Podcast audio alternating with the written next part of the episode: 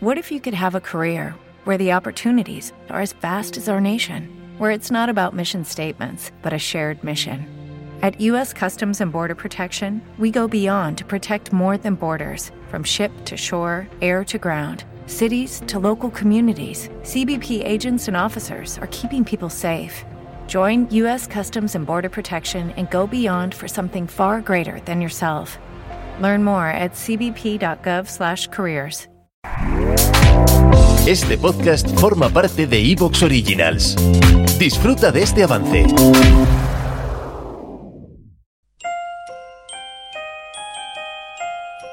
Crímenes y criminales con Luis Martínez Vallés.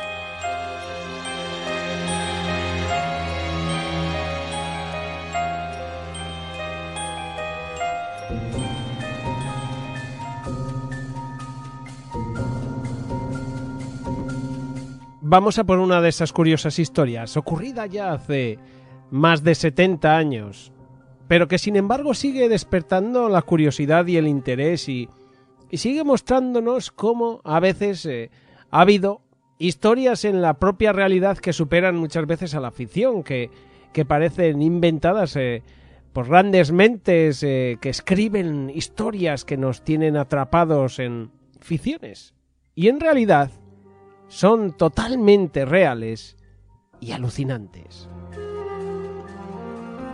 Es un poco la historia de la extraña muerte de Arnold Schuster. ¿Qué ocurrió con Arnold Schuster? La verdad que es una gran historia. Vamos a ver. Podríamos eh, quizá empezar en 2004. Sí, pegamos este salto de tiempo porque tenemos a un teniente retirado de la policía de Nueva York, eh, Jack Latorre, que estaba trabajando en Borough Park en ese año de 2004, cuando de repente se encuentra eh, en un archivo unas cuantas cajas y carpetas eh, bastante llenas de, de material fotográfico, de diversos informes, papeleos y demás. Y en estas cajas había unas etiquetas. Arnold Schuster, homicidio, 1952. El que había ido a limpiar simplemente uno de aquellos garajes del Distrito 66 se sorprendió bastante. Arnold Schuster. Le quería sonar aquel nombre. En su descubrimiento había más de 1.700 archivos de la investigación de ese caso sin resolver en el que había muerto Arnold Schuster. Tenía 24 años. Fue brutalmente asesinado el 8 de marzo de 1952.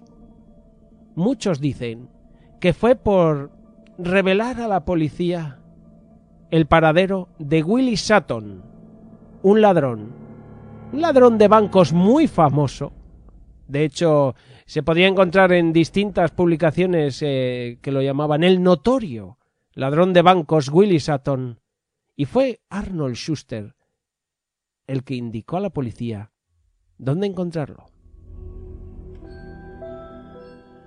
Bueno, resulta, vamos a detenernos un momento en la figura de Willie Sutton, que fue, como digo, un, un atracador muy famoso en la página del FBI. Y, eh, ya lo ponen como alguien realmente llamativo. Dicen que que bueno, que adquirió dos apodos, uno era el actor y otro era Slick Willy, sobre todo por el ingenio que tenía para ejecutar esos robos eh, disfrazándose. Además dicen que era alguien muy elegante, que le encantaba vestir con ropas caras, con ropas de marca. Solían decir de él que vestía de forma inmaculada. Él se casó en algunas ocasiones, pero eh, su esposa, por ejemplo, eh, eh, se divorció a los pocos años porque no podía aguantar que le detuviesen. De hecho, bueno, pues, él escribió sus, sus, memorias, sus libros, I Willie Sutton y Where the Money Was. Realmente esa frase, esa frase de porque ahí es donde está el dinero, se hizo muy famosa. Él era un ladrón de bancos, eh, con la reputación de un caballero. De hecho, dicen aquellos que asistieron eh, a sus eh, atracos, a sus robos, que en realidad él se comportaba de una forma muy educada. Incluso una de las víctimas de aquellos atracos llegó a, a decir que se creía estar viviendo una película de cine. Estaba como viendo una película. ¿Qué ocurre? Que, que claro, el que tenía un arma era un arma de verdad. A Sutton se le preguntaba exactamente eso. ¿Por qué robas bancos? Y él simplemente respondió, porque ahí es donde está el dinero. Era el 15 de febrero de 1933 cuando Sutton y un cómplice intentan robar el Cornshank Bank y la Trust Company en Filadelfia. Sutton se disfraza de cartero, entra al banco bien temprano por la mañana. Resulta que hay un transeúnte que le llama la curiosidad de, eh, de, que esta gente entra justo ahora. Le pareció raro. Y al parecer, esto es lo que también alertó a Sutton y a su cómplice para irse de allí. Sin embargo, un año después, en 1934, Sutton va al mismo banco, esta vez con dos compañeros. Cuando llega el vigilante le obligan, eh, eh, bueno, pues a, hacer que se acerque a los empleados, cogen a todos los empleados con calma, los esposan y los llevan a una pequeña habitación. Luego también eh, robó en una joyería de Broadway a plena luz del día. Dicen que se hizo pasar por un mensajero del telégrafo postal. Esos disfraces de Sutton que se hicieron famosos, incluyendo en más de una ocasión como policía, como mensajero e incluso como personal de mantenimiento. Por lo normal, de forma general, se puede decir, llegaba a, los bancos o a las tiendas que, que robaba un poco antes de que abriesen.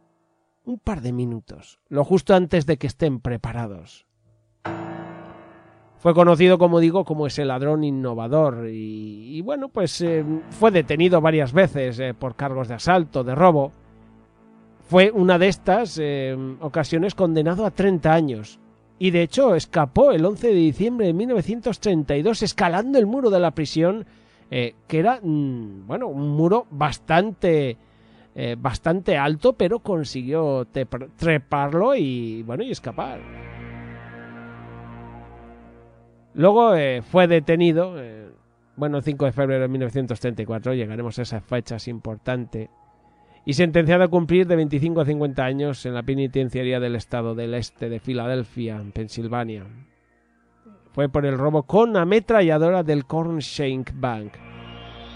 El 3 de abril de 1945, Shatton fue uno de los 12 convictos que escaparon de la institución a través de un túnel. Pero Sutton fue recapturado el mismo día por agentes de policía de Filadelfia. Quinto intento de fuga de esta prisión. Willie Sutton. Vaya, vaya figura.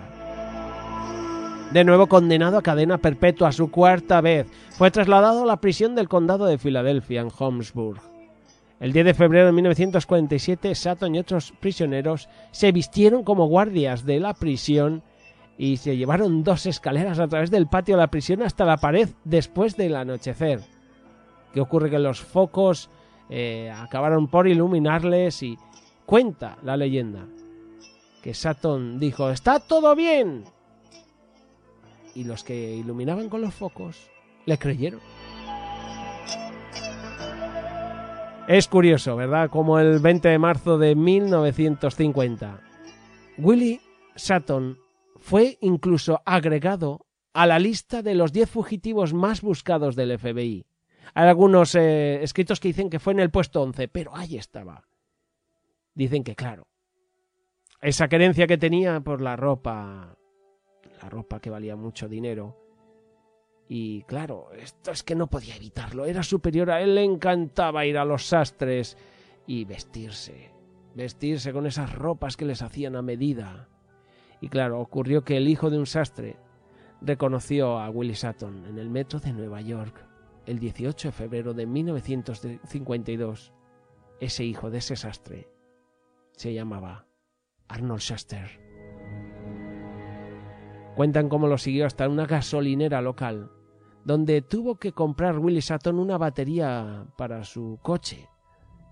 Y al parecer, pues luego se dirigió a cambiar esa batería.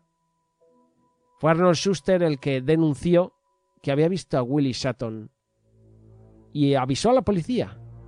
Y Willie Sutton fue arrestado. Sutton no, no se resistió a ese arresto por parte de la policía de la ciudad de Nueva York, pero negó haber cometido robos u otros delitos desde que se había fugado en 1947. En ese momento, en el momento de su arresto, Willie Sutton debía una cadena perpetua de más de 105 años. Incluso fue condenado a otros 30 años adicionales eh, después de otro nuevo juicio allí en el condado de Queens. Sin embargo, 17 años después, las autoridades penales del estado de Nueva York decidieron que Sutton ya no tenía que cumplir esas dos cadenas perpetuas y esos 105 años. Willie Sutton estaba enfermo. Tenía un enfisema y, y se estaba preparando para una operación de vital importancia en las arterias de las piernas en la víspera de Navidad de 1969. Willie Sutton, que tenía 68 años en ese momento, fue liberado de la prisión de Ática. Curiosamente, y así fue Willie Sutton de curioso. Quizá algún día indaguemos más en su vida, pero baste con decir que en 1970 hizo un anuncio de televisión para promocionar un nuevo programa que tenía eh, una, una conocida compañía como Bank and Trust Company, un banco a la hora de verdad, con sus nuevas tarjetas de crédito. Esto sí que cuesta de creer, pero la publicidad es la publicidad. El 2 de noviembre de 1980, Willie Sutton muere en Spring Hill, en Florida, a la edad de 79 años. Claro, nos habíamos metido en la historia de Willie Sutton. Es importante porque Arnold Schuster, como he dicho, lo había identificado. Se detuvo a Willie Sutton gracias a Arnold Schuster. Y estábamos con este policía que estaba ya retirado, Jack La Torre, limpiando ese garaje en el distrito 66. Quizá aburrido, ¿no? Después de haberse retirado. Él mismo decía nunca había visto tantas cajas de archivos. Resulta que este es el probablemente el caso más investigado en la historia de la policía de Nueva York. Dijo en ese momento. Realmente seguía, eh, sentía algún tipo de conexión con él. La Guardia Costera, ambos pertenecían a. ¿Te está gustando lo que escuchas? Este podcast forma parte de Evox Originals y puedes escucharlo completo y gratis desde la aplicación de Evox. Instálala desde tu store y suscríbete a él para no perderte ningún episodio. ¿No te encantaría tener 100 dólares extra en tu bolsillo? Haz que un experto bilingüe de TurboTax declare tus impuestos para el 31 de marzo y obtén 100 dólares de vuelta al instante. Porque no importa cuáles hayan sido tus logros del año pasado, TurboTax hace que cuenten. Obtén 100 dólares de vuelta y tus impuestos con 100% de precisión, solo con Intuit TurboTax. Debes declarar para el 31 de marzo. Crédito solo aplicable al costo de la presentación federal con TurboTax Full Service. Oferta sujeta a cambios o cancelación en cualquier momento.